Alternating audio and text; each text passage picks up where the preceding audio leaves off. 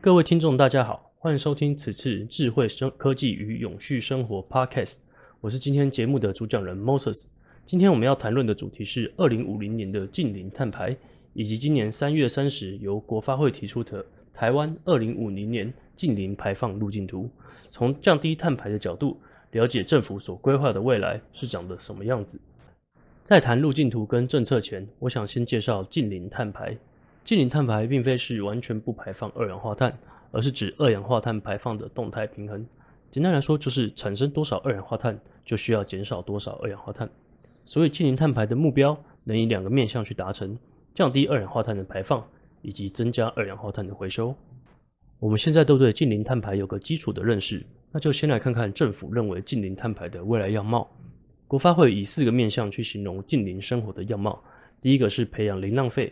低碳的饮食习惯，包含更谨慎的采买习惯、零浪费的餐饮服务、更高效的产销配送，以及摄取更低碳的营养来源，包含多蔬果、植物性蛋白来源，以减少肉类的摄取。再来，他们提到推动近零循环建筑，近零循环建筑即为在建筑使用阶段的净能源消耗量为零，包含以物联网的概念，智慧化控制住宅内的电器，借以节约能源，或是住宅需加设太阳能板。或氢能设备等再生能源机具。此外，政府将推动远距医疗、远距工作、教学、视讯会议等形式，减少非必要的运输活动，并推广智慧化运具工程，降低人员移动时所带来的碳排放。除了上述的食住行外，国发会还认为人民的生活形态应有所改变，改变为以使用取代拥有，如家电、电子产品等设备。让厂商以提供服务的方式，而非传统的贩卖商品，让有需要的人使用，使用完后还可以循环再利用。国发会认为这样做能诱使厂商设计更轻量化且易升级及维修的产品。不知道听完政府规划的未来，你有什么想法？是认为天方夜谭，或亦是对未来充满期待？有一批学者认为这样的路径图难以达成，更称之为 Mission Impossible。在国发会公布二零五零的近零碳排路径图的几天后，台大风险中心于四月一号举办了一场近零碳排路径的理想与现实的线上论坛。这批学者以近零路径通不通，以及近零治理行不行两大面向，去评析台湾的近零碳排执行的可行性。大部分学者认为，订定近零碳排路径图是一个正确且好的开始。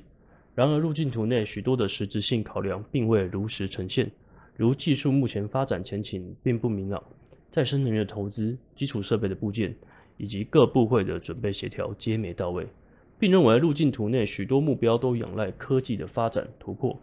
然而，科技的发展进程一定会随技术发展达一定的瓶颈而有所起伏，绝对不会像路径图一样一直线达成。那难道我们就只能悲观的认为温室效应仍会加剧，碳排放问题无法解决吗？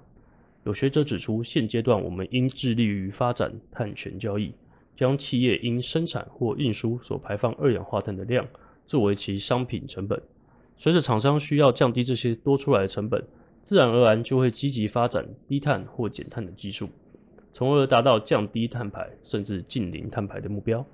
然而，碳权及碳交易在台湾。或甚至世界上一直缺乏一个公平且公开的交易平台，造成碳权的交易价格不一。而碳权跟碳交易是什么？又该如何看待这些近十年将浮现且渐渐影响我们的议题？碍于时间的关系，这边没办法多加说明。那么，以上就是今天 podcast 的全部内容了。希望用一点时间，让你对于二零五零年政府所希望达成的未来有一些概念。当然，这不是一段好走简单的路。但是，降低碳排及减缓全球暖化是所有人类共同的课题。若对永续生活及智慧科技有兴趣，欢迎收听我们频道不同的内容，也期待下次与各位再见，拜拜。